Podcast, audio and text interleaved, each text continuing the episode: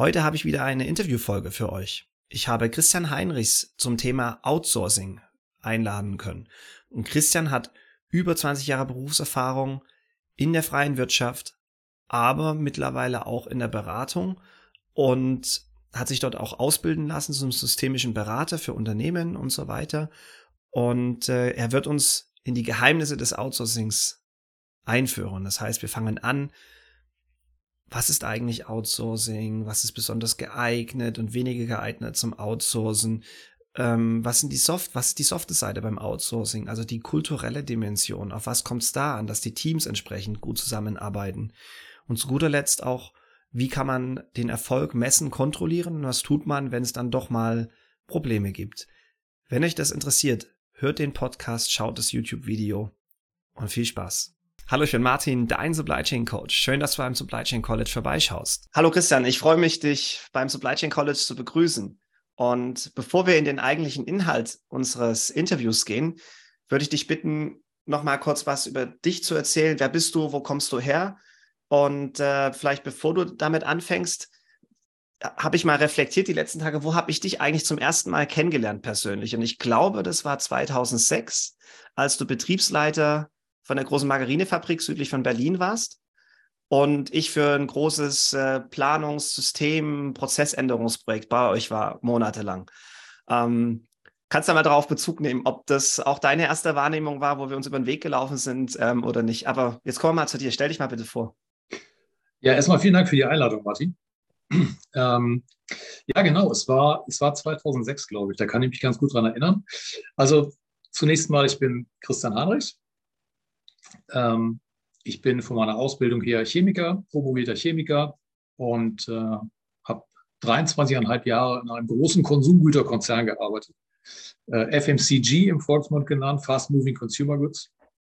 Und äh, da war ich bis Ende September und habe in den letzten zweieinhalb Jahren eine Ausbildung zum systemischen Berater und Organisationsentwickler gemacht in Wiesloch beim Institut für systemische Beratung, ISB, ist vielleicht einigen, die das hier hören, ein Begriff.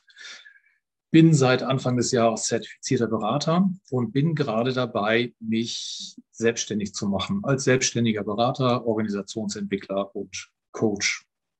Das ist so ein bisschen mein Werdegang. Was habe ich in der Industrie gemacht? Äh, ich habe 23,5 Jahre lang in der Supply Chain gearbeitet, in unterschiedlichsten Positionen. Ich habe angefangen in der Produktentwicklung, bin dann von der Produktentwicklung in den Bereich Make gekommen, also in den Produktionsbereich, wo wir uns dann auch letztendlich kennengelernt haben als Produktionsleiter und Planungsleiter in, in einem Produktionsbetrieb. Bin danach in die Schweiz übergesiedelt für viereinhalb Jahre und habe europäisch in der Planung gearbeitet ähm, alles das, was mit äh, Supply Planning zu tun hat. Und bin dann wieder zurück nach Hamburg 2012 und arbeite seitdem oder habe seitdem viel in Outsourcing-Projekten gearbeitet, das, was unser Thema heute sein soll, habe da äh, meine Erfahrungen gemacht, äh, auf der positiven wie auch auf der negativen Seite, habe noch äh, zwei Jahre im Bereich Logistik gearbeitet und äh, die letzten zweieinhalb Jahre Während meiner Karriere im Konzern war ich Leiter der Supply Chain äh, für die Marktorganisation in Österreich. Sehr gut. Also ihr, hört schon, das ist eine spannende, spannende Laufbahn mit verschiedenen Facetten, die wir wahrscheinlich jetzt auch im Interview hier und da wieder anreisen werden. Als ich dich kontaktiert hatte, hey Christian, ich bin in Hamburg, lass uns mal treffen. Und übrigens hast du mitbekommen, ich habe ja diese Podcasts und YouTube Supply Chain Videos. Mhm. Ähm, hättest du denn Lust, ähm, anhand auch deiner Erfahrungen mal unseren Zuhörern, Zuschauern mal ein bisschen was über Supply Chain ähm, vorzustellen. Da kamst du ja selber mit dem Outsourcing-Thema und ich finde das super spannend, weil, weil auch alle Unternehmen und überall, wo ich war, war das immer mal wieder ein Thema mit Erfolgen und Misserfolgen. Aber sag doch nochmal vielleicht, was, was verstehst du unter Outsourcing? Warum tun das Unternehmen und warum könnte es sinn, sinnvoll sein, Outsourcing zu betreiben? Führ uns doch mal ganz langsam an diese Materie, an das Thema ran.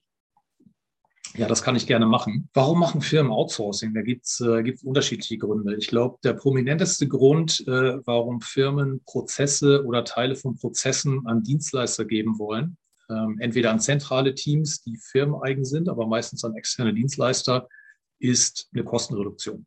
Ja, das heißt, die Dienstleister, ähm, die sitzen normalerweise nicht in Deutschland, die sitzen äh, irgendwo Richtung Osten in Indien oder äh, teilweise mittlerweile auch schon in Ägypten, auf den Philippinen. Und dort sind die, sind die Lohnkosten natürlich deutlich niedriger äh, als bei uns in Deutschland oder bei uns im westeuropäischen Wirtschaftsraum, ähm, sodass Outsourcing vielfach durch den Kostenfaktor getrieben ist, einfach durch Fixkostenreduktion. Es gibt allerdings auch andere Gründe, die dahinter liegen. Und zwar ähm, sehen Firmen nicht nur die reine Kostenreduktion, sondern es wird auch auf die Qualität von Prozessen geschaut. Beispielsweise haben Dienstleister äh, teilweise einen größeren Fokus auf transaktionale oder äh, administrative Prozesse. Mhm. Ja, das sind äh, meistens die Prozesse, die im Tagesgeschäft anfallen. Früher haben wir sie mal Sachbearbeitung genannt. Heute nennen wir sie transaktionale Prozesse, wo Firmen ähm, dann doch deutlich weniger Fokus drauf legen wollen, weil sie die eigenen Mitarbeiter freispielen möchten, um wertschöpfendere Tätigkeiten einfach wahrzunehmen innerhalb des Firmenkontextes. Ähm, last but not least, ein äh, weiterer großer Grund äh, für ein potenzielles Outsourcing ist der, dass äh, teilweise in bestimmten Firmenteilen oder bestimmten Divisionen von Firmen äh, Prozesse nicht harmonisiert sind oder standardisiert sind. Mhm. Und bevor eine Firma hier selber große Projekte lostritt, äh, um zu harmonisieren, was normalerweise mit sehr viel Aufwand verbunden ist, sowohl kostentechnisch als auch personaltechnisch, geben sie gerne diese diese äh, Prozessteile raus an Dienstleister, die dann eben darauf spezialisiert sind, hier eine Harmonisierung herbeizuführen oder äh, eben eine, eine bestimmte Standardisierung herbeizuführen. Ja. Das sind so aus meiner Erfahrung die, die drei großen Gründe, warum über Outsourcing nachgedacht wird. Ja, sehr gut. Und wir kommen ja gleich noch auf, welche Prozesse sich dafür anbieten. Aber mhm. was mir so ganz spontan durch den Kopf geht, also einmal was Positives, was du zuerst gesagt hast, was ich hier auf dem Kanal auch predige, wir müssen eigentlich alle als Supply Chain Verantwortliche schauen, dass wir unsere Kosten mehr variabilisieren, nenne ich das immer. Das heißt mhm. eben Fixkosten runternehmen, dass wenn Bedarf nach oben oder unten geht, dass man halt äh, die Kosten entsprechend mitschwanken lässt und nicht, wenn jetzt mal eine flaute Phase jetzt sehr einfach ausgedrückt kommt, mhm. dass man auf dem hohen Kostenblock ähm, sitzen bleibt. Ähm, das ist sicherlich das Offensichtliche.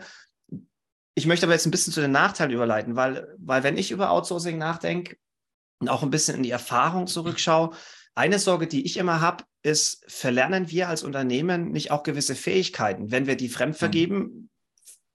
Also eben verlernen wir die Fähigkeiten, was tun wir dagegen? Und du hast jetzt gerade angesprochen, man, man macht ein Harmonisierungsprojekt und ein Outsourcing-Projekt eigentlich so zwei in einem. Und das hört sich natürlich, und es kommen noch mehr Aspekte, auf die wir nachher eingehen, sicherlich noch dazu. Das mhm. macht es ja an sich super komplex, weil das ist nicht nur, hier ist mein fertiger Prozess, mach jetzt du mal bitte, sondern äh, übrigens, wir, wir designen und äh, entwickeln die Prozesse ja noch zusammen, dass sie funktionieren können und harmonisiert sind. Und wie gesagt, ich wollte es jetzt nicht zu negativ färben, aber vielleicht kannst du noch ein paar weitere auch Nachteile oder Bedenken, Herausforderungen ähm, während oder für ein oder während eines Outsourcings äh, mitgeben. Ich bin froh, dass du, dass du die Herausforderung selber genannt hast, weil ich, äh, ich bin immer weit davon entfernt, das als Nachteile zu bezeichnen. Ähm, es klingt sehr negativ und ich, ich, betrachte es insofern als Herausforderung, als dass es, als dass es ähm, Sachen sind, die man einfach proaktiv in Angriff nehmen muss, wenn man Outsourcing erfolgreich betreiben möchte. Und ähm, ich gehe vielleicht mal auf deinen, deinen letzten Punkt zuerst ein. Ähm, es gibt natürlich zwei Möglichkeiten, um dieses Outsourcing zu gestalten. Man kann entweder die existierenden Prozesse so an einen Dienstleister übergeben, wie sie sind, ohne zu harmonisieren. Ja, dass man einfach sagt, hier, wir haben hier ein Set äh, von Prozessen, beispielsweise aus drei verschiedenen Divisionen. Wir arbeiten ähm, auf drei unterschiedliche Weisen. Äh, ihr übernehmt die Prozesse und die Harmonisierung liegt dann im Verantwortungsbereich des Dienstleisters, das anschließend zu machen. Das ist eine Möglichkeit. Ähm, das ist für, für die Firma ähm, natürlich die, die Möglichkeit, äh, die, die, am wenigsten komplex ist. Oder man sagt, ähm, das ist vorher die Transformation, ja, dass, man, dass man selber äh, sich überlegt, wie können diese Prozesse harmonisiert werden und dass man dann entweder alleine oder zusammen mit dem Dienstleister diese Harmonisierung durchführt und dann die harmonisierten Prozesse übergibt. Das sind zwei verschiedene Möglichkeiten. Und ich glaube, da muss man immer im Auge behalten, was ist denn die Gesamtkomplexität? Wie unterschiedlich sind meine Prozesse? Ähm, ist es unheimlich viel Aufwand, sie vorher zu harmonisieren oder geben wir das lieber raus? Ähm, das kommt immer ganz auf den Fall an. Ich glaube, da gibt es keine, keine Patentlösung dafür in dem Moment. Ja, was sind, was sind andere Herausforderungen ähm, für Outsourcing? die Vorteile haben wir gerade schon gesagt. Es gibt natürlich auch Sachen, die man berücksichtigen muss. Und zwar ist bei jedem Outsourcing natürlich die Schaffung neuer Schnittstellen an der Tagesordnung. Mhm. Ja, das heißt, ich kreiere eine Schnittstelle zwischen dem Dienstleister und den eigenen Mitarbeitenden in der Firma. Und diese Schnittstellen wollen natürlich gut gemanagt werden. Da können wir nachher nochmal drauf eingehen, äh, was es da für Möglichkeiten gibt. Eine weitere Herausforderung sind unterschiedliche Arbeitskulturen. Ja, je nachdem, wohin man outsourced. Ich nehme jetzt mal das Beispiel ähm, Indien. Ähm, da sind natürlich zwei völlig unterschiedliche Kulturen am Start. Einmal die westeuropäische Wirtschaftskultur und einmal die indische Wirtschaftskultur. Ähm, und das ist natürlich nicht unüberbrückbar. Man muss sich nur sehr gut im Klaren darüber sein, dass diese Unterschiede bestehen und man muss sie, man muss sie proaktiv in Angriff nehmen, weil ansonsten kommt es eben zu Problemen in der täglichen Zusammenarbeit zwischen eigenen Mitarbeitenden und den Mitarbeitenden beim Dienstleister. Ähm, und das muss man besprechbar machen, mhm. das Ganze. Man hat natürlich eine deutlich schwächere emotionale Bindung des Dienstleisters an die eigene Firma die berühmte Extrameile, die eigene Mitarbeitende gehen. Ja, wenn, ähm, wenn mal wirklich Krisenstimmung ist oder irgendwo äh, Not am Mann ist, auch nochmal ein oder zwei Stunden äh, für eine gewisse Zeit jeden Tag dran zu hängen, mhm. ähm, weil man natürlich das beste Ergebnis für die Firma erwirtschaften will und die beste Lösung finden will. Und äh, das hat sehr viel mit einer emotionalen Bindung zu tun, die bei einem Dienstleister im Zweifel natürlich deutlich schwächer ausgeprägt ist als, äh, als bei der eigenen Firma. Ja, und da, was mir da durch den Kopf geht, wenn ich da jetzt gerade reingrätsche, grätschen mhm. darf. Ähm, oftmals im Unternehmen, wenn man den gesamten Kontext kennt, sieht man die Zusammenhänge. Warum passiert gerade etwas? Warum ist etwas ja. positiv oder negativ? Wenn ich jetzt nur auf Dienstleisterseite bin, dann habe ich ja nur so ein, habe ich meine Scheuklappen. Ne? Ich habe nur so einen Tunnelblick auf ein Thema, sehr eingeschränkt ja. und, und sehe eigentlich gar nicht, äh, ja, das, das, die, die ganzen W-Fragen, ne, die man sich dann eigentlich stellen mhm. sollte. Warum mhm. passiert es und, und, so weiter. Und ja, das macht was hat, es, was, was hat es für Auswirkungen am Ende des Tages? Also alles das, was ich mache, selbst bei transaktionalen Tätigkeiten laut Katalog, ja, wenn ich jetzt mal ein bisschen, ähm, ein bisschen schwarz oder weiß daran gehe, hat natürlich an anderen Stellen Auswirkungen. Und ähm, um diese Auswirkungen beurteilen zu können, brauche ich natürlich Business Knowledge, wie es so schön heißt. Und dieses Business Knowledge kann ein Dienstleister natürlich nur in sehr begrenztem Rahmen entwickeln. Insofern ähm, ist das natürlich immer, ähm, immer eine Schwierigkeit, mit der ich beim Outsourcing zu kämpfen ja. habe. Dazu kommen natürlich auch teilweise noch Sprachbarrieren. Mhm. Ähm, Im äh, mittleren oder gehobenen Management wird es sicherlich kein Problem sein, dass, äh, dass in Englisch kommuniziert wird mit dem Dienstleister. Wenn ich auf die Sachbearbeiterebene runtergehe oder vielleicht sogar auf die Ebene ähm, von, ähm, äh, von Fabrikmitarbeitenden, dann kann die Sprachbarriere schon, ähm, schon sehr entscheidend sein am Ende des Tages. Und ja, die fehlende Flexibilität beim Dienstleister, ähm, das hatten wir gerade schon angesprochen, ähm, normalerweise werden Tätigkeiten und Prozesse wirklich im Detail definiert, ja, was natürlich eine Anforderung des Dienstleisters ist. Und äh, durch, diese, durch diese sehr detaillierte Spezifizierung von Prozessen ähm, fehlt natürlich die Flexibilität. Hier komme ich natürlich ganz klar auf, ähm, auf das Thema ähm, Wettbewerbsvorteil. Mhm. Das heißt, wenn ich Tätigkeiten habe, wie zum Beispiel in der Planung, in der Kurzfristplanung, dass ich schnell auf Marktsituationen reagieren muss. Als Beispiel, ich habe ein Produkt im Supermarkt und ähm, das Produkt ist out of stock, das Regal ist leer, dann muss ich als, ähm, als Kurzfristplaner sehr schnell darauf reagieren und muss sehr flexibel sein. Entweder noch, äh, noch eine Produktion reinschieben in der Fabrik oder sehen, aus welchem Lager ich die Ware herbekommen kann und so weiter. Und das sind Prozesse beziehungsweise Tätigkeiten, die kann ich nicht ähm, genau im Detail spezifizieren, was wann zu tun ist. Da brauche ich, wie gesagt, wieder das Business Knowledge dafür, da brauche ich mein Netzwerk dafür intern, ähm, damit ich mit, äh, mit gewissen Leuten sprechen kann. Hast du noch Produkte? Und ähm, das sind Prozesse, die sollte man tunlichst vermeiden an externe Dienstleister. Genau, da, da, gehen wir ja gleich noch drauf ein. Weil ich wollte mal zurückgehen auf, du hattest das genannt, Spezifizieren der Prozesse und das genaue mhm. Dokumentieren ähm, der, der verschiedenen Transaktionen entlang eines Prozesses mhm. oder Tätigkeiten. Meine Erfahrung ist so ein bisschen, selbst egal wie über oder wie, wie ausführlich man die Prozesse dokumentiert hat, mhm. oftmals ist es trotzdem personenabhängig. Also ich kann mich noch an Zeiten erinnern, wo wir gewisse Auftragsmanagement- oder Logistikthemen outgesourced hatten, auch bei meinem alten Arbeitgeber bei, bei Carlsberg, um ganz konkret mal ein Beispiel zu nennen. Mhm. Ähm, aber es hat dann oftmals erst funktioniert, wenn wir vom Dienstleister die Mitarbeiter wirklich, die zwei, drei Key-Personen, wenn man die überhaupt eins zu eins zugeordnet hatte aufs Unternehmen oder eine, eine, eine Einheit im Unternehmen, mhm. ähm, dass die mal vor Ort waren, richtig wie sagt man so schön, geonboardet, also eingearbeitet wurden und so weiter. Ja. Und dann ja. war ja immer das Thema, dann läuft es ein Jahr gut und dann sind das oft wirklich gute, talentierte Leute, die dann irgendwann natürlich sich auch weiter orientieren und wachsen wollen und wieder weg sind. Und dann beginnt das Spiel von vorne. Hast du da auch gewisse Erfahrungen gemacht in die Richtung? Das ist genau das Problem der Personalfluktuation beim Dienstleister. Wir haben es natürlich in der eigenen Firma mit Mitarbeitenden zu tun. In diesen Bereichen bleiben wir im Bereich Planung, ähm, die teilweise 10, 15, 20 Jahre in der Planung arbeiten.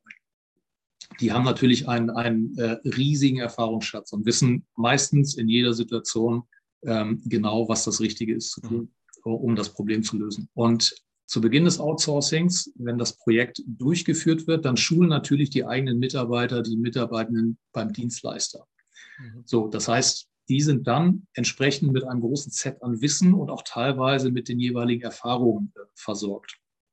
Dann sollte es aber konzeptionell so sein oder muss es konzeptionell so sein, weil ich ja diese Mitarbeitenden entweder in andere Positionen reinbringe, ähm, weil die Prozesse ja ausgelagert sind, mhm. ähm, dass dieses Wissen nach und nach verloren geht.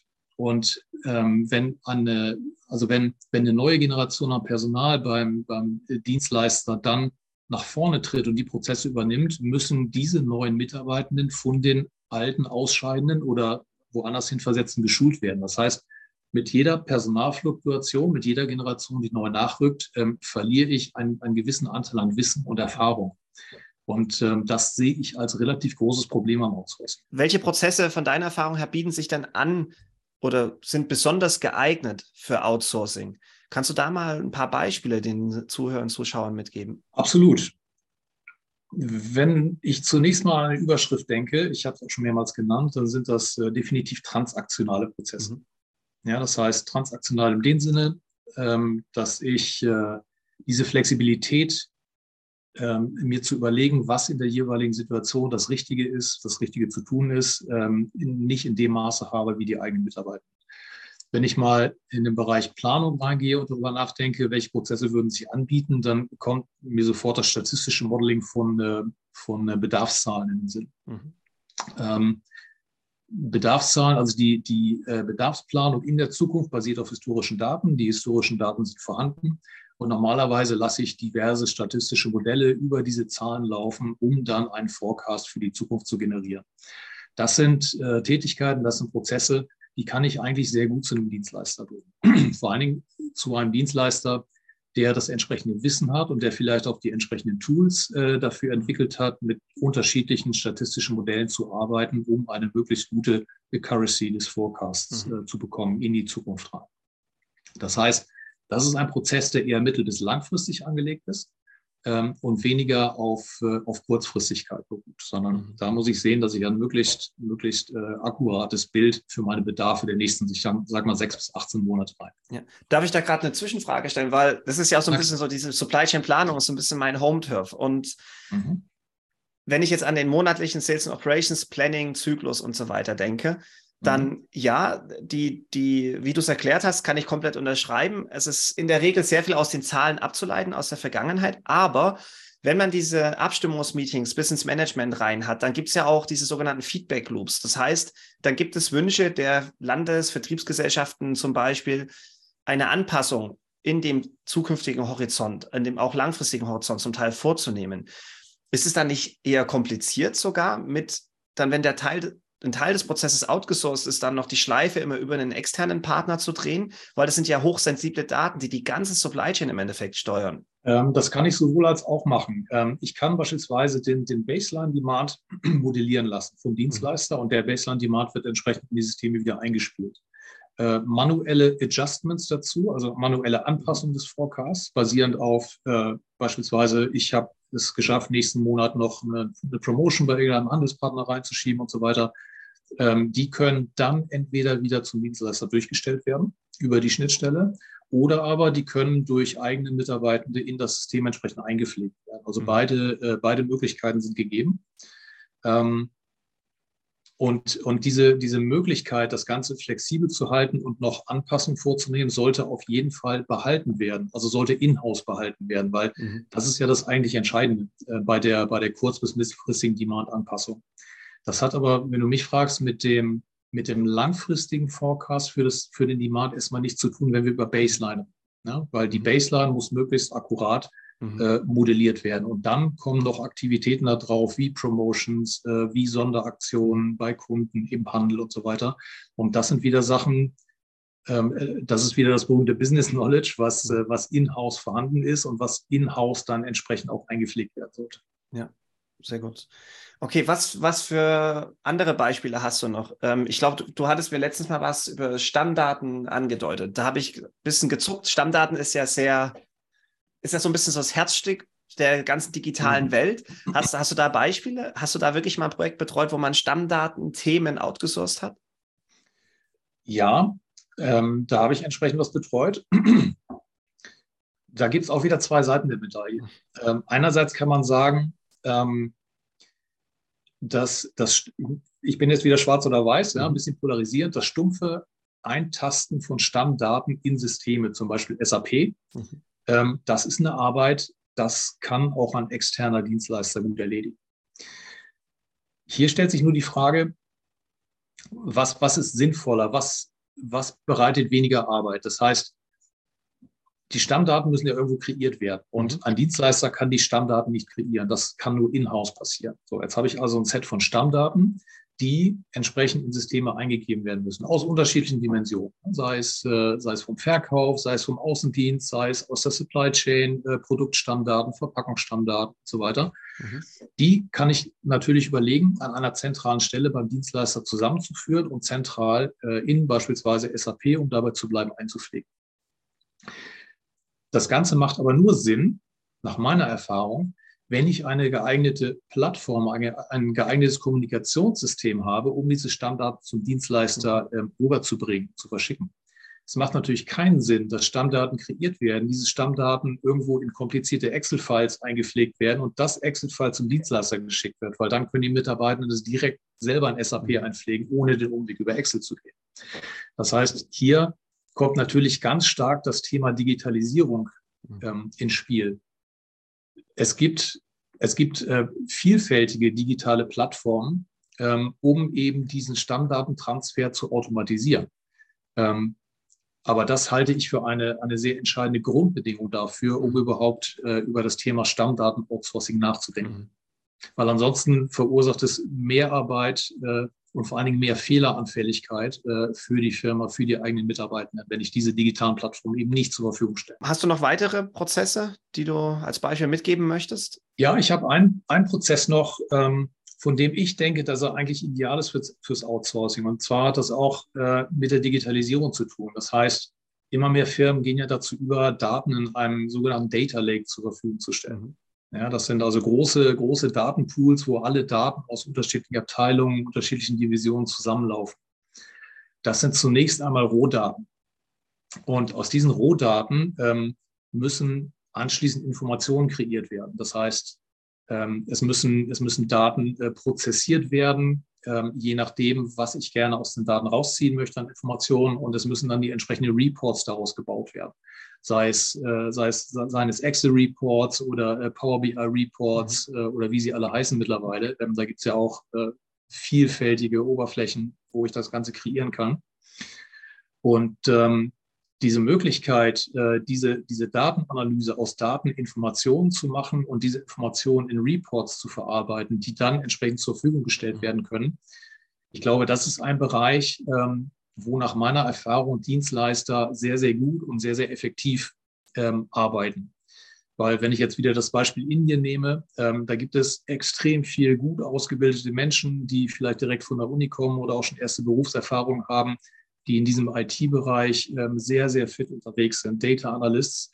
Und ähm, wenn ich dann ein entsprechend gutes Briefing an den Dienstleister rausgebe, was brauche ich für Informationen, wie möchte ich sie aufbereitet haben, ähm, ist das eine sehr gute Möglichkeit, meiner Meinung nach, ähm, das Ganze an einen Dienstleister zu vergeben. Ja. Und das eben nicht die Expertise in-house zu behalten. Da habe ich einen kleinen Fun-Fact. Ich hatte letztens von äh, Personalberater gehört, in mhm. Indien pro Monat gibt es eine Million Absolventen im IT-Bereich, in IT, ja. also von Hochschulen, sage ich mal. Das, mhm. das hat mich halber vom Stuhl gehauen. Und auf der anderen Seite, wir haben bei uns in den westlichen Ländern eher diesen typischen Fachkräftemangel etc. Mhm. Also auch mhm. da, eigentlich muss man dann auch die Arbeit dahin geben, wo es die Fähigkeiten gibt oder die Leute natürlich irgendwie motivieren, dann nach Deutschland und wo auch immer natürlich um, umzuziehen.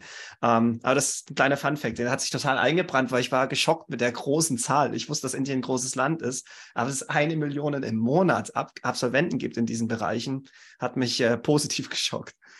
Ja, aber das, das ist genau der Punkt. Ähm, die Expertise ist genau da vorhanden. Mhm. Und ich habe dann die Wahl, entweder baue ich mir die Expertise mühsam selber auf, du hast es gerade schon angesprochen, Fachkräftemangel. Ich muss erst überhaupt erst mal sehen, dass ich die mhm. Experten irgendwo herbekomme auf dem Arbeitsmarkt. Ähm, die sind rar gesät und äh, alle Firmen ringen natürlich mit diesen mhm. Experten. Oder ich bringe es eben genau dahin, ähm, wo die Expertise sitzt und äh, wo diese, diese enorme Zahl von Arbeitskräften einfach da ist, äh, die das Ganze wahrscheinlich innerhalb deutlich kürzerer Zeit realisieren äh, können, als ich das jemals äh, in-house mache. Ja. Dann würde ich gerne weitergehen im Thema, weil wir haben jetzt über Prozesse, die sich besonders eignen oder gut geeignet sind für Outsourcing. Jetzt, mhm. wenn wir auf das Gegenteil umschwingen, was sollte man vielleicht tunlichst vermeiden, outzusourcen? Und wo hast du vielleicht auch schon aus der Praxis raus, ohne dass du jetzt alle Details natürlich da offen legst, legst, ähm, wo hast du schon auch Dinge dann schiefgehen sehen, weil man vielleicht die falschen Prozesse und Tätigkeiten sich herausgepickt hat? Ja, ich hatte das vorhin schon einmal angedeutet. Ähm, als, als Überschrift würde ich mal sagen, erstmal zum Start alle nicht transaktionalen Prozesse. Mhm. Ähm, würde ich mir sehr gut überlegen, ob ich sie, ob ich sie rausgebe an einen Dienstleister. Ähm, was sind das für Prozesse? Ich hatte vorhin das, äh, die, die Kurzfristplanung schon angesprochen. Also alle diejenigen Prozesse, wo ich schnell reagieren muss auf sich ändernde Marktbedingungen, ja, auf, auf sehr, sich sehr kurzfristig ändernde Bedingungen. Äh, ich hatte vorhin das Beispiel Out of Stock genannt. Ähm, da, wie gesagt, ist eine gewisse Kreativität einfach notwendig ähm, von, von Mitarbeitenden, hier die besten Lösungen zu finden. Und die Voraussetzung für Kreativität ist zumindest äh, zu einem gewissen Anteil ein gewisser Erfahrungsschatz, den ich gesammelt mhm. habe im Tagesgeschäft. Ähm, viele Mitarbeitende, die, die seit Jahrzehnten dabei sind oder, oder lange Jahre dabei sind, haben natürlich viele Situationen vorher schon mal durchlebt und ähm, wissen da aus Erfahrung, was ist die beste Lösung, was hat schon mal funktioniert in der Vergangenheit, was hat nicht so gut funktioniert in der Vergangenheit, sodass hier die Reaktionszeiten natürlich deutlich kürzer sind als bei jemandem, der, der sich erstmal mühsam äh, in, in diese ganze Thematik reindenken muss am Ende des Tages. Ähm, das ist, das ist was, was mir einfallen würde als allererstes. Und da reden wir definitiv über Wettbewerbsvorteil. Weil je besser und je schneller ich auf sich ändernde Marktbedingungen gerade im heutigen VUCA-Umfeld reagieren kann, desto mehr Vorteile habe ich gegenüber meinen Wettbewerbern. Das Zweite, ähm, was mir einfallen würde, ist, ähm, ist das Thema Kundenkontakt generell. Mhm. Ähm, Kundenkontakt, gerade im Customer Service. Ähm, ist eine, eine Schlüsselkompetenz, würde ich sagen. Das heißt, äh, immer dann, wenn der Kunde sich bei mir meldet, äh, sei es per E-Mail, sei es telefonisch, sei es über äh, diverse andere Kanäle, wenn irgendwo Probleme sind oder Probleme auftreten, dann muss ich in der Lage sein, schnell darauf zu reagieren. Ähm, das verstehe ich unter Kundenservice und das versteht natürlich auch der Kunde unter Kundenservice. Denn ähm, er erwartet von mir nicht nur, dass ich ihm Produkte liefere, die er verkaufen kann, sondern dass ich für ihn auftretende Probleme löse. Mhm. Und ähm, hier muss man ein bisschen unterscheiden. Ähm, wenn ich Großkunden habe beispielsweise, um in der Handelslandschaft zu bleiben, ein Edeka, ein Rewe äh, mit zentralen Abteilungen, ähm, das kann natürlich sein, dass diese Abteilungen es gewohnt sind, ähm, beispielsweise auch englischsprachig zu kommunizieren mit, äh, mit meinem Kundenservice. Kleinere Kunden, kleinere Marketplayer, die vielleicht auch Nischen besetzen, haben da vielleicht schon größere Probleme. Mhm. Also muss ich mich hier sehr gut überlegen, lagere ich meinen Kundenservice aus in zentrale Teams, vielleicht sogar zu zentralen Dienstleistern oder ähm, lasse ich das in-house oder fahre ich ein hybrides System, dass ich sage, ähm, wichtige kleine Kunden, mit denen ich auch äh, vielleicht nochmal ein signifikantes Wachstum in den nächsten Jahren erwarte, ähm, die betreue ich in-house, während ich, äh, während ich Großkunden dann eben die Betreuung von Großkunden an einen Dienstleister ausgebe. Ja. Das sind äh, die Fragen, die muss ich mir im Vorfeld stellen, wenn ich über Outsourcing nachdenke. Und last but not least, ähm, das ist so ein bisschen äh, der Krisenfall, den ich vorhin angesprochen habe. Es ist teilweise notwendig, ähm, Workarounds, um Prozesse zu kreieren. Weil ich kann in einer Supply Chain beispielsweise Prozesse so gut definieren im Detail und so viele Eventualitäten, äh, wie es auch immer nur geht, definieren. Es wird in schwierigen Zeiten, wenn irgendwo Probleme auftreten, immer die Notwendigkeit dafür sein, Workarounds zu mhm. installieren, die dann später vielleicht in standardisierte Prozesse übergehen, aber erstmal brauche ich Workarounds, um das Problem zu lösen. Und diese Workarounds ähm, kann ich eigentlich nur mit dem Erfahrungsschatz, den ich in den eigenen Teams habe, entwickeln. Ähm, und wenn diese Workarounds entwickelt sind, dann kann ich das vielleicht wieder rausgeben an den Dienstleister und sagen, mach mir bitte einen standardisierten Prozess daraus. Das ist durchaus möglich. Mhm. Aber ähm, diese Workarounds, ähm, das sehe ich nicht, dass ein Dienstleister die für mich erledigen kann, weil eben das Business Knowledge fehlt und weil die Erfahrung fehlt, in meinem eigenen Business und in mhm. meinem eigenen Marktumfeld sich zu bewegen. Sehr gut. danke für die, für die ausführliche Erläuterung. Dann würde ich gerne ein bisschen weitergehen. Wir haben ja jetzt über die Prozessseite gesprochen. Wir haben ein bisschen über die Technik gesprochen. Also Digitalisierung war so ein Wort, was jetzt mehrfach gefallen ist. Was gehört denn deiner Meinung nach noch dazu, dass man einen Transfer als gelungen dann letztendlich ähm, äh, ja, abstempeln kann? Was, was für Themen gehen dir da noch durch den Kopf? Wir haben uns gerade sehr stark auf die auf die technische Ebene mhm. fokussiert. Das heißt, genaue Prozessdefinition, genaue Definition, ähm, wie Daten an Schnittstellen behandelt werden und so weiter. Es gibt hier aber auch noch ähm, eine sehr wichtige, wenn nicht vielleicht sogar wichtigere kulturelle Komponente. Mhm. Und ich hatte das zu Anfang schon angesprochen bei den Herausforderungen. Ähm, die kulturelle Komponente ist natürlich dafür verantwortlich, wie ich mit dem Dienstleister beziehungsweise mit den Menschen, die beim Dienstleister arbeiten, zusammenarbeite. Mhm. Ähm, das heißt, ich muss zwei im schlimmsten Fall völlig unterschiedliche kulturelle Arbeitsweisen oder Teams dazu bringen, effektiv und effizient zusammenzuarbeiten. Und wenn ich diese, diese kulturelle Komponente außer Acht lasse, dann habe ich zwar ein, ein perfektes technisches Outsourcing hingelegt zum Dienstleister, werde aber sehen, dass es nicht funktioniert, weil genau an den Schnittstellen immer wieder Kommunikationsprobleme auftreten, immer wieder Missverständnisse auftreten. Ich, ich, muss dann sehen, dass ich, dass ich diese Komponente mit in das Change Management integriere, direkt von Anfang an, ähm, denn es führt hinterher zu mehr Problemen, die Probleme, die aufgetreten sind, zu lösen, als äh, das von Anfang an während des Projektablaufs besprechbar zu machen. Ja, die kulturelle Und, Ebene, ich, ich weiß gar nicht, gibt es da verschiedene Ebenen noch dazwischen, weil was mir so durch den Kopf geht, wir haben einmal ich mache jetzt auch sehr schwarz-weiß. Ne? Einmal mhm. sind wir zum Beispiel ein Unternehmen, was jetzt in, in Westeuropa, Deutschland zum Beispiel sitzt. Indien hattest du als Beispiele gebracht. Dann, also Indien und Deutschland sind zwei verschiedene schon auf der Makroebene andere Kulturen. Dann hast du verschiedene Unternehmen, die schon verschiedene Unternehmenskulturen haben. Und ich weiß nicht, ob ich es jetzt zu kompliziert mache. In, in der Supply Chain hat man ja auch eine Art andere Personen, die ticken alle ein bisschen anders und haben eine andere Motivation, als wenn man jetzt vielleicht mhm. im Vertrieb oder so arbeiten würde. Also hast du so, zumindest jetzt schon mal drei verschiedene Ebenen der, der Kultur. Das stelle ich mir aber unheimlich komplex ähm, vor in so einem Outsourcing-Projekt, weil man da ja oft eben, man guckt immer auf die Kosteneinsparungen, man guckt auf, mhm. also dass halt wirklich am Ende auch das Saving rauskommt und ist sehr, sehr technisch transaktionell unterwegs. Wie schaffst du es, ähm, oder was würdest du empfehlen, dass wirklich diese softe Kulturkomponente eben nicht zu kurz geht, um eben die Probleme zu vermeiden? Wie würdest du da auch pitchen, dass die Entsch Entscheidungsträger auch wirklich Zeit und Ressourcen dafür einräumen? Ich fange mal ganz basic an, also mit den, mit den Grundlagen an. Und zwar muss man sich immer die Frage stellen, ähm, wie bringt man Leute dazu, die berühmte Extrameile, die wir zu Anfang mal angesprochen hatten, ähm, fürs Unternehmen zu gehen? Das passiert meiner Meinung nach äh, zum geringsten Anteil durch Geld, durch äh, monetäre Anreizsysteme, ähm, sondern das passiert durch Sinnhaftigkeit der Arbeit. Mhm. Jeder möchte natürlich seinen Teil dazu beitragen, ähm, ja, auf einen gewissen, auf einen gewissen Sinn hinzuarbeiten. Stichwort Purpose. Ja, das ist ein, ein viel strapazierter Begriff heutzutage. Immer mehr Firmen gehen dazu über, Purpose-Workshops zu machen. Mhm. Das halte ich aber für einen, für einen elementaren Punkt. Was, was ist eigentlich der Sinn? Was ist der Mehrwert, den unsere Firma erwirtschaftet? Und da rede ich nicht nur von Gewinnmaximierung. Mhm. Und als allererstes muss der Schritt gegangen werden, dass, dass dieser Purpose, diese Sinnhaftigkeit ähm, auch an den Dienstleister herangetragen werden muss.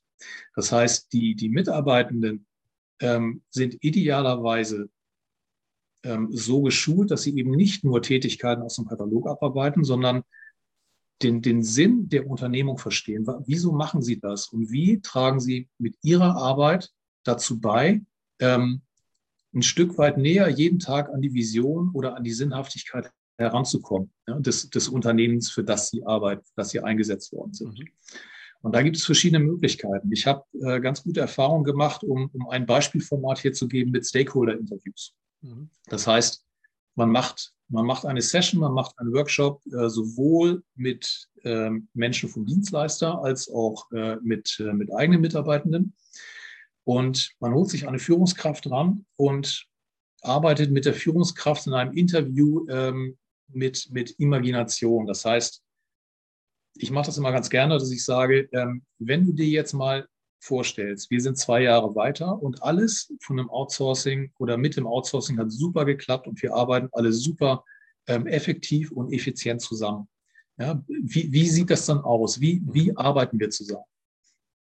Ähm, und dann ähm, geht die Führungskraft eben hin und in, in, einem Gespräch, in einem Interviewgespräch, genau wie in dem Podcast, den wir jetzt äh, machen, wir, wir zwei, ähm, und beschreibt die Situation. Wie arbeiten wir zusammen? Wie kommunizieren wir miteinander und alles das, was damit zusammenhängt?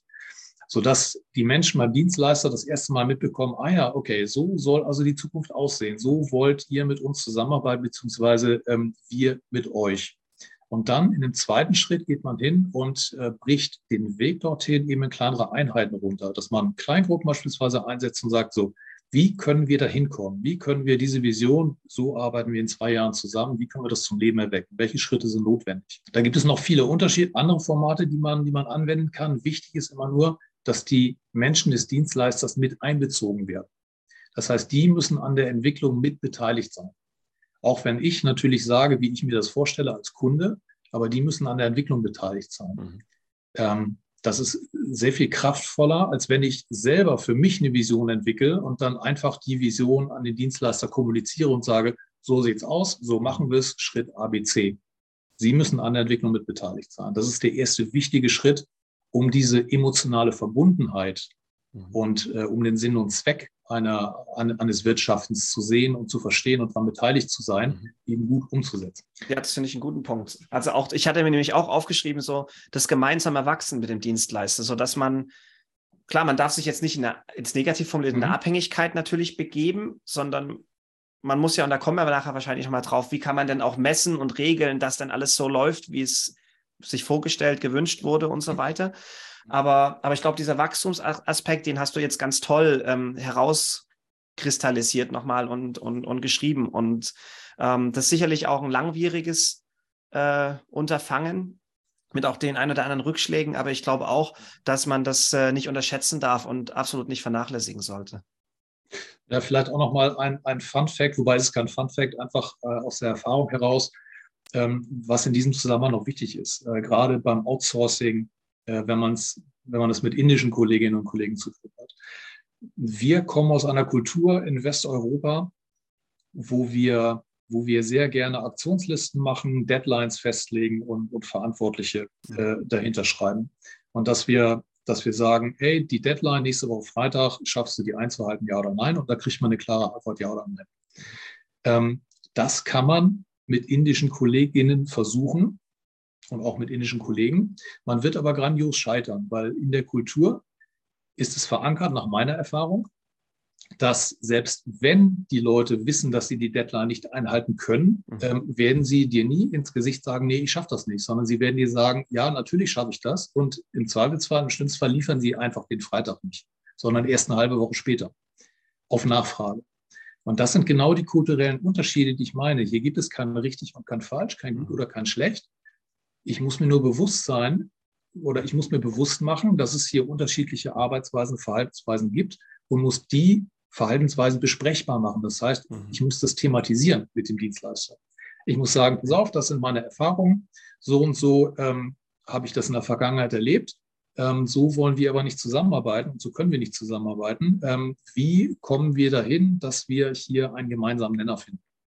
Ja, ich finde, das ist extrem wichtig. Vor allem, was, was du jetzt auch nochmal herausstreichst, zumindest habe ich das jetzt so zwischen den Zeilen lesen wollen. Die Firma, das Unternehmen, das das Outsourcing vorantreibt, also den, der eigentlich der Auftraggeber, die Auftraggeberin ist, auch auf dieser Seite muss man sich kulturell anpassen oder das Verständnis zumindest schaffen, wie man mit diesen neuen Partnern und so weiter zusammenarbeitet. Und ich glaube, das wird wahrscheinlich auch oftmals unterschätzt, sodass man eher, man passt seine Prozesse, Tools, Systeme an dann erwartet man, dass der Dienstleister sich kulturell an uns anpasst, aber man vergisst eigentlich den Teil seiner eigenen Hausaufgaben, nehme ich jetzt äh, stark an. Ganz genau. Und ich glaube, du kennst den Ausspruch äh, selber aus eigener Erfahrung, ach Mann, jetzt, jetzt haben die schon wieder nicht das gemacht, was ich Richtig. wollte.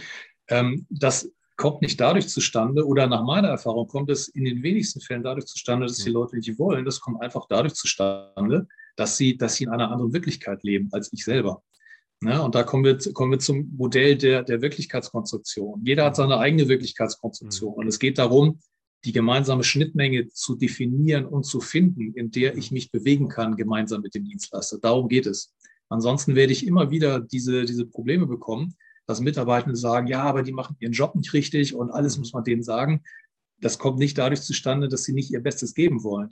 Ich glaube, jeder will im täglichen Job äh, das Beste geben, bis auf wenige Ausnahmen. Ähm, es kommt darauf an, dass man eben definiert, wie man es macht. Und das ist das Entscheidende. Und das ist genau der kulturelle Aspekt, den ich meine und auf den ich abziele. Und du sagtest, ähm, ja, das ist ein langwieriger Prozess, definitiv, weil Verhaltensweisen zu ändern dauert lange. Das ist keine Frage. Da muss man, da muss man beharrlich sein und muss immer hinterher sein. Das ist klar. Aber langfristig zahlt es sich aus, weil ich, weil ich es nachhaltig verändern möchte. Mhm. Ja, das heißt, wenn es dann mal zu einer stressigen, zu einer Krisensituation kommt, dann neigen wir ja alle dazu, wieder auf so eine Art Default, äh, auf den Default-Modus zurückzugehen. Und ähm, es, das ist genau der Punkt. Dieser Default-Modus muss neu definiert werden, um es dann nachhaltig und langfristig zu verankern, die neuen Verhaltensweisen. Und das, das dauert lange, das kostet viel Mühe, absolut. Ähm, aber nur so kann ich das Ganze ähm, nachhaltig gestalten, dass es auch langfristig funktionieren wird. Wenn wir jetzt ein bisschen weitergehen, ähm, wie, können, wie kann ich denn als Unternehmen messen oder kontrollieren, dass, dass ich auch wirklich meine Ziele erreiche, die ich mir mit dem Outsourcing ursprünglich gesteckt habe? Hast du dort ein paar Erfahrungsschätze und auch ähm, Praxistipps, die wir, die wir mitgeben können hier in diesem Beitrag? Ja, ganz wichtig ist es, ähm, dass ich als Firma definiere, was möchte ich eigentlich messen, was ist relevant für mich. Es passiert ganz oft, dass ich auf Dienstleister zugehe, gerade auf die großen Dienstleister, die mir dann ein Set von was ich, 80, 90, 100 KPIs, CPIs, PIs vorschlagen, wo sie dann sagen, such dir mal bitte 40 raus. Und ähm, die nehmen wir dann auf, die messen wir und ähm, die werden wir dann in den Report packen und äh, werden sie wöchentlich, monatlich, quartalsmäßig zuschicken. Aber ich glaube, das ist nicht der Punkt. Ich muss mir selber im Klaren darüber sein, was ist mir wichtig. Ja, was möchte ich, was möchte ich eigentlich messen?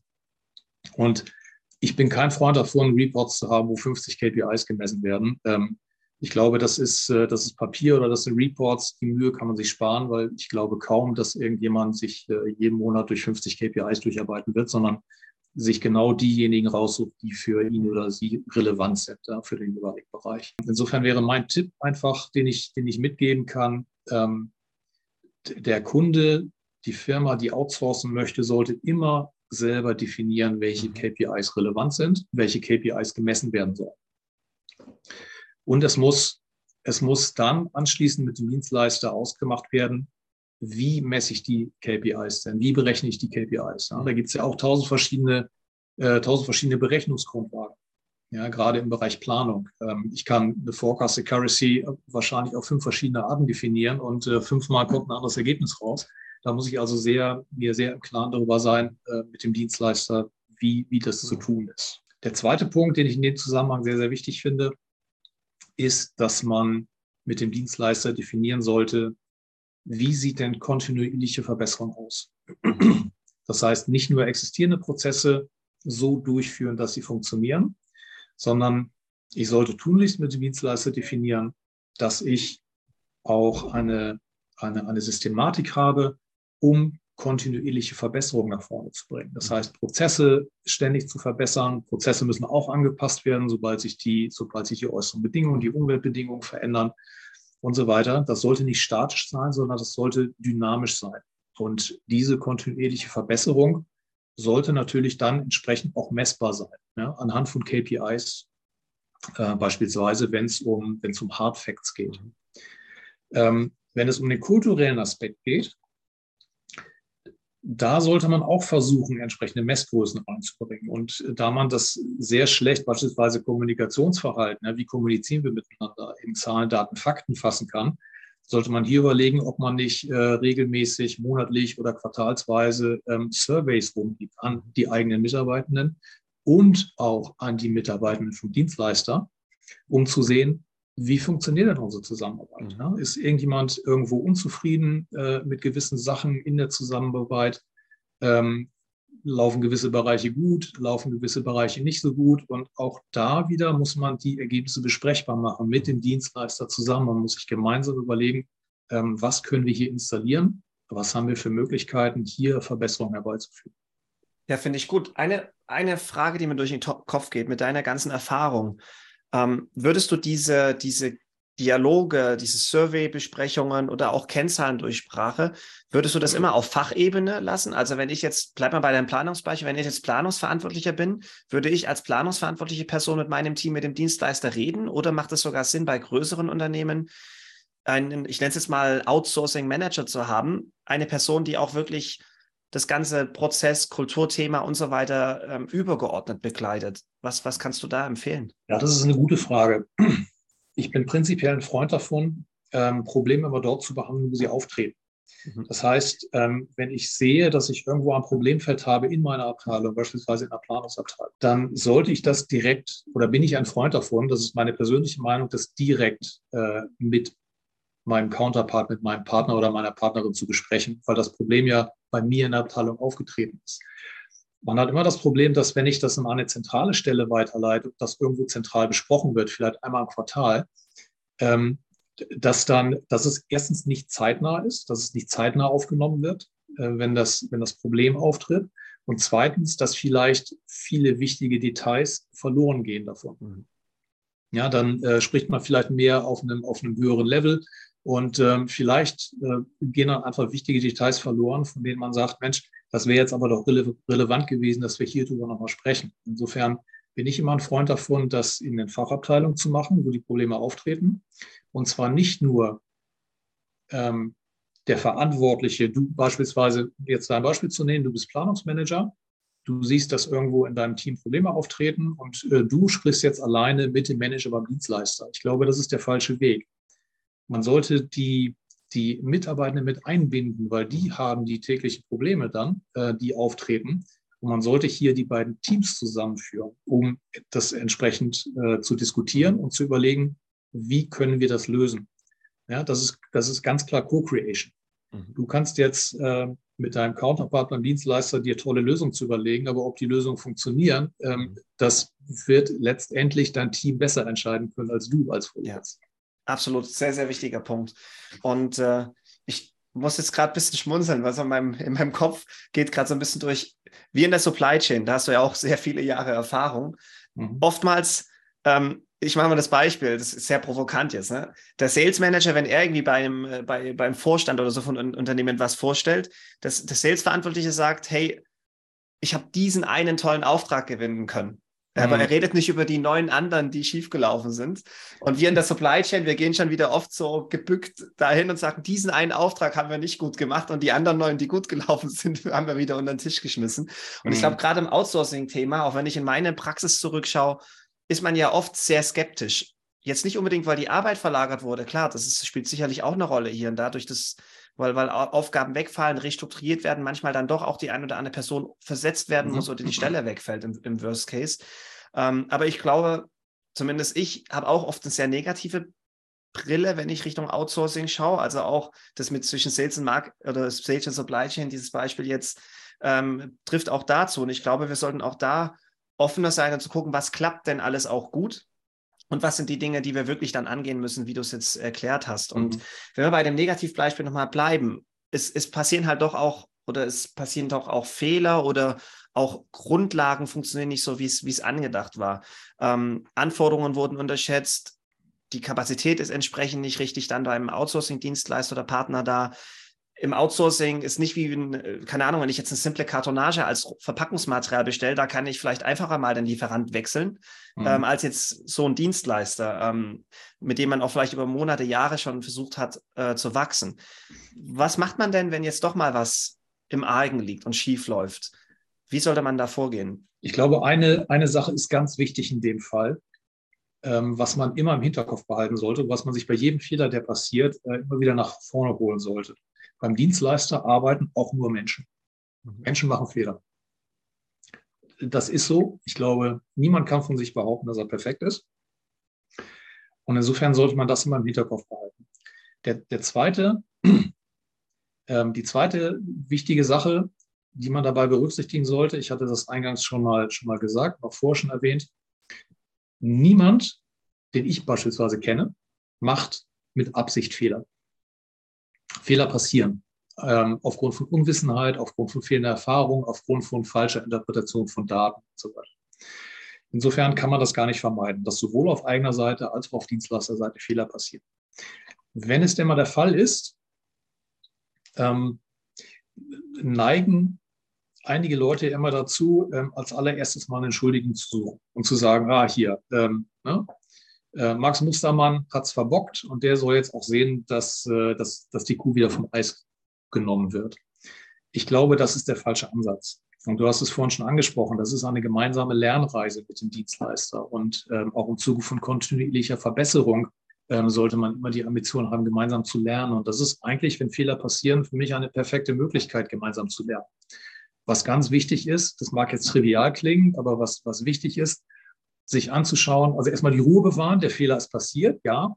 Man muss sich anschauen, okay, warum ist denn der Fehler passiert? Was sind die Ursachen gewesen?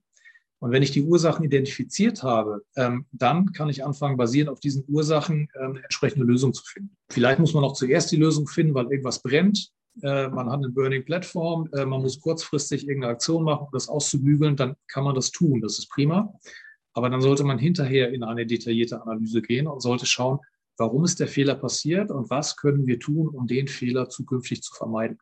Muss ein Prozess umdefiniert werden, muss irgendwo was ergänzt werden, muss irgendwo was weggelassen werden oder, oder, oder. Ähm, die ganzen Möglichkeiten, 5W1H-Analyse ne, aus, äh, aus TPM mhm. beispielsweise. Ähm, und dann muss man das entsprechend äh, installieren, ähm, dass der Fehler zukünftig nicht mehr passiert. Mhm. Aber das finde ich enorm wichtig, denn mit jenem Blaming, was ich mache an den Dienstleister, ah, guck mal, jetzt hat er schon wieder einen Fehler gemacht und hier funktioniert schon wieder was nicht, ähm, steigt natürlich auch die Frustration bei den Menschen, die beim Dienstleister arbeiten. Ja. ja. das ist genau das, was du gerade sagtest. Ähm, vier Wochen lang ähm, haben sie super gearbeitet, dann passiert ein Fehler und genau der Fehler wird immer wieder aufs Brot geschmiert und dann wird die große Keule rausgeholt. Mhm. Ähm, das sorgt nicht dafür, dass, dass die Menschen beim Dienstleister gerne mit einem zusammenarbeiten. Und das ist auch gleichzeitig, wenn man das so behandelt, das Ganze und die Mitarbeiter, die Mitarbeitenden beim Dienstleister als, als ähm, Teammitglieder von einem eigenen Team sieht, das bewirkt natürlich auch, dass eine stärkere Bindung da ist der Mitarbeitenden beim Dienstleister. Und vielleicht bewirkt das auch, dass ich keine Fluktuation von 30 Prozent über zwei Jahre habe, sondern vielleicht eine Fluktuation von 20 Prozent. Mhm. Weil die Leute sagen, hey, ich arbeite gerne für euch, das ist prima, das ist eine tolle Arbeitsatmosphäre. Ähm, das hat eigentlich nur Vorteile, ähm, eben nicht draufzuhauen, weil man sagt, ich bin der Kunde und du musst sagen, was ich will, sondern das wirklich als gemeinsame Reise zu betrachten und das so zu sehen, dass man, dass man ein Team ist. Ein Team bei sich selber und ein Team, was zufällig beim Dienstleister ist und zufällig vom Dienstleister bezahlt wird. Ja, Diese Integration gut. ist, glaube ich, unglaublich wichtig. Klasse. Nein, das ist eine, das ist eine tolle, tolle Zusammenfassung und Antwort auf die Frage. Wenn wir jetzt das so ein bisschen abrunden, hast du noch ein Fazit oder noch eine Zusammenfassung, die du nochmal über das Thema oder zum Thema Outsourcing nochmal herausstellen möchtest?